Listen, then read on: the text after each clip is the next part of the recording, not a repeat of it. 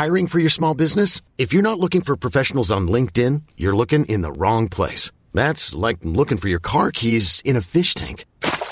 LinkedIn helps you hire professionals you can't find anywhere else, even those who aren't actively searching for a new job but might be open to the perfect role. In a given month, over 70% of LinkedIn users don't even visit other leading job sites. So start looking in the right place. With LinkedIn, you can hire professionals like a professional. Post your free job on linkedin.com slash achieve today.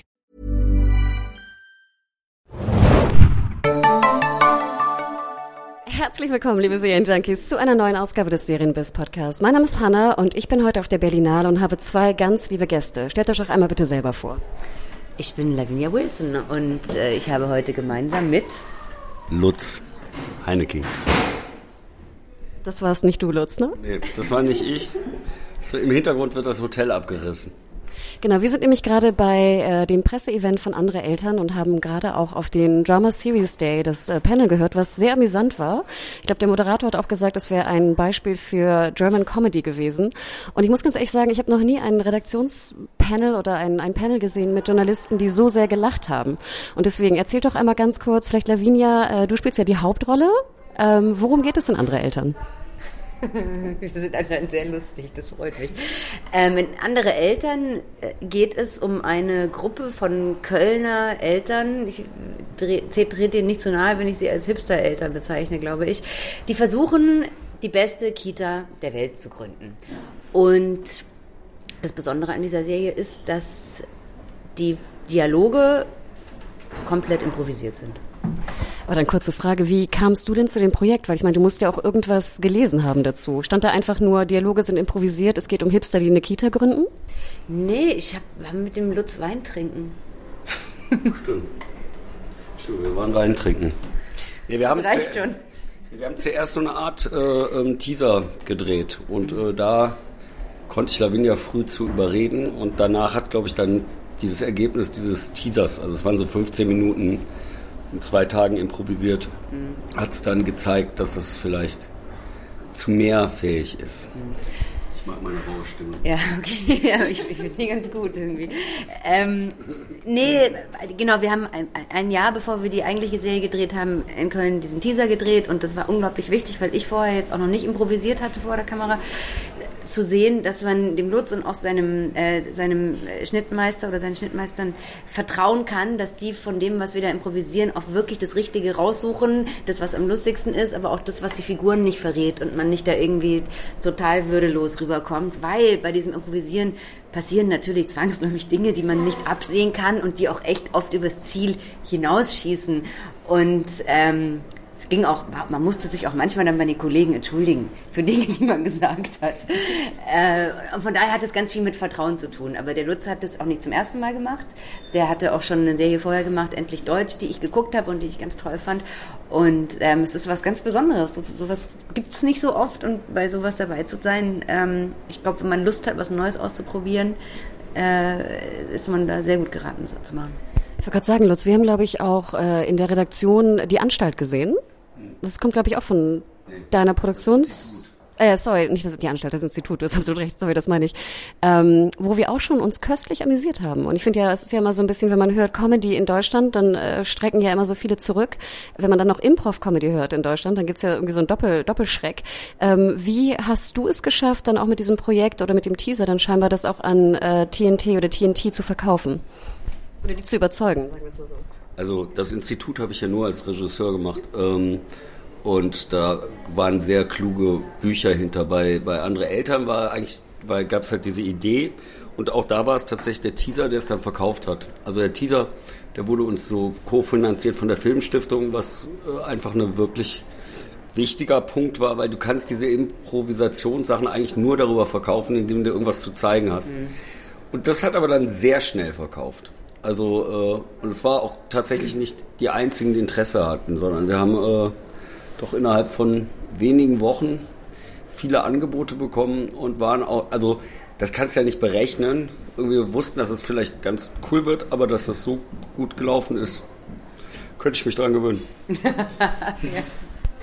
Und jetzt, Lavinia, muss ich ja doch einmal fragen, du bist ja auch äh, schwanger in äh, der Serie. Wie hat das denn dann timingmäßig geklappt? Wenn ihr vorher erst den Teaser gedreht habt, war das dann so geplant? Oder äh, wie, wie kam das hin vom Timing her? Äh, ich weiß nicht, ob du es weißt, ich bin eine total ernsthafte Method-Actorin.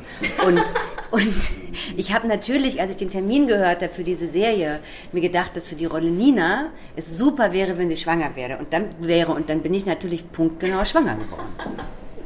Hat irgendjemand was anderes mal behauptet? Nee, also ich hatte das auch, war ein bisschen eine Vorgabe von mir auch. Ich habe gesagt, Lavinia, da musst du jetzt, also geht nicht anders. Halt dich ran. Genau. Ähm, ja, Wahnsinn. Wir haben ja auch gerade einen schönen äh, Trailer, äh, einen Ausschnitt gesehen, wo es auch um verschiedene, jetzt auch bei Serienjunkies natürlich beliebten äh, Sprachen geht, war ähm, wie Elbisch und äh, Dothraki. Ich weiß nicht, ob er am Ende auch wirklich Dothraki spricht. Ähm, wie kam es dazu? Konnte der Schauspieler äh, die Sprachen oder wer hat, kam auf die Idee, diese Diskussion überhaupt äh, ins Leben zu rufen? Naja, der, ähm, der Malte, also Daniel Zillmann, der sehr abgenommen hat, habe ich versprochen, dass ich das sagen soll im Interview. Der Daniel, der hat ähm, vorher in einer Serie mitgespielt, die ich auch gemacht habe, äh, die heißt World of Wolfram. Und da spielt er ein Ork. Und das war orkisch, was er da gesprochen hat. Also ob das jetzt so orkisch gibt es nicht so richtig aufgeschrieben. Elbisch gibt es richtig. Also in einer anderen Szene spricht eine andere Schauspielerin, die Maike Hiltendong, die spricht auch tatsächlich wirkliches Elbisch.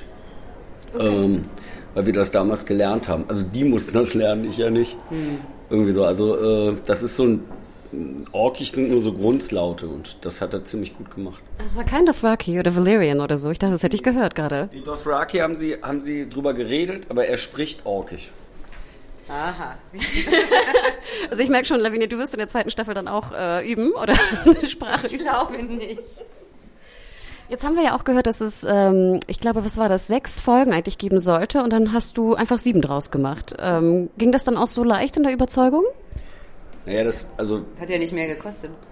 Es hat dann, wir haben einen Tag nachgedreht, ne, um das so ganz rund zu kriegen. Aber es hat, äh, war tatsächlich so, dass es äh, ist ja für einen, einen Sender, würde ich behaupten, auch cool, wenn sie noch mehr haben. Und ähm, es, die Anke hatte ähm, gesagt, ey, du schneid da nicht zu viel weg. Mir ist auch egal, wie lang die Folgen werden. Das ist auch eine unfassbare Vorgabe.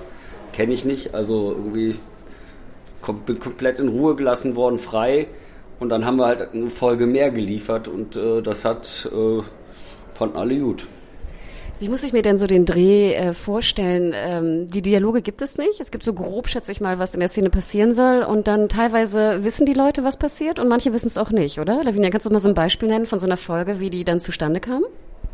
Äh, von so einer Szene, sorry. Ähm, es gibt verschiedene Ebenen. Also es gibt eine Storyline über die ganze über die ganze Staffel, von der wussten wir Schauspieler aber wirklich nur ganz grobe äh, grobe Eckpunkte.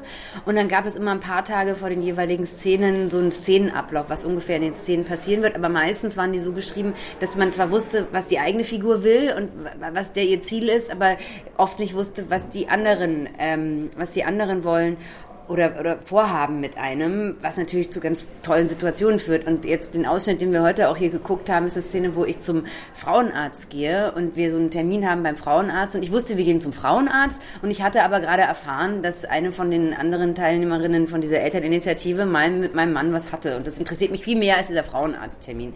Dass dabei dann rauskommt, dass unser Kind ein Sohn ist. Und das dann gleich meinen Ehemann gespielt von Yasin Schala unseren Sohn beim FC anmeldet. Das weiß ich alles nicht und auf das muss ich dann reagieren in dem Moment, was natürlich total Spaß macht. An, abgesehen davon in der Szene war es mir am allerwichtigsten, weil ich nicht wissen wollte, was mein Kind wird, dass auch keiner vom Team das sieht. Also dass es wirklich geheim bleibt. Also das waren so einige Ebenen, die da, die da, die da abliefen und das ist schon alles von sehr viel ähm, Überraschung gekennzeichnet und ich glaube, wenn man so auf Kontrolle steht, dann könnte das einem schwerfallen, so der Art des Arbeitens.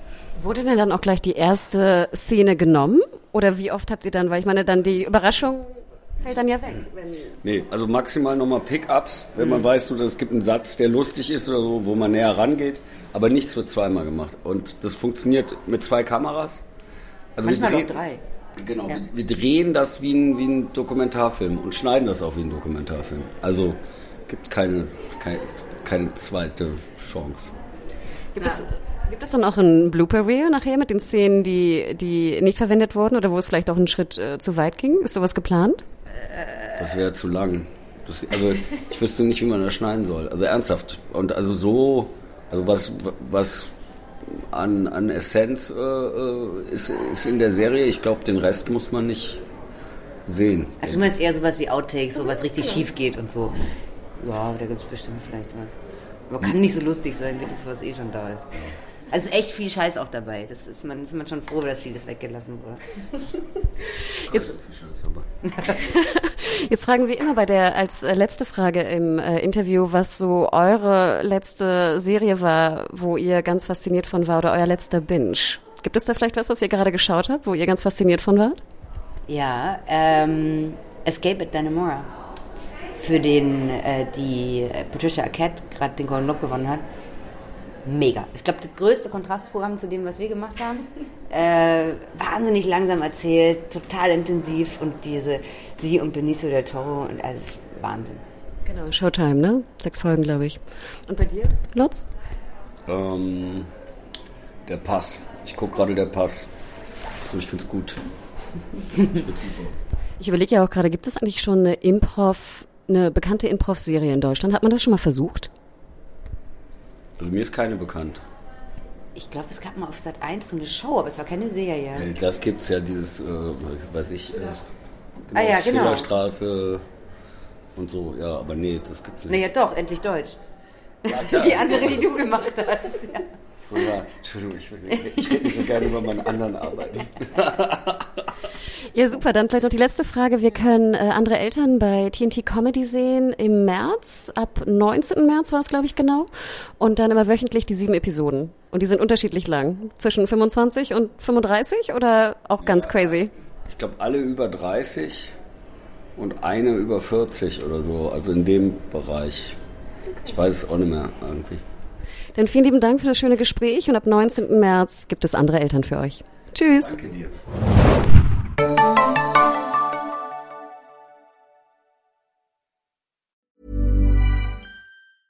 Planning for your next trip? Elevate your travel style with Quince. Quince has all the jet setting essentials you'll want for your next getaway, like European linen, premium luggage options, buttery soft Italian leather bags, and so much more. And is all priced at 50 to 80% less than similar brands.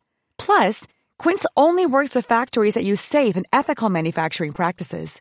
Pack your bags with high-quality essentials you'll be wearing for vacations to come with Quince. Go to quince.com slash pack for free shipping and 365-day returns.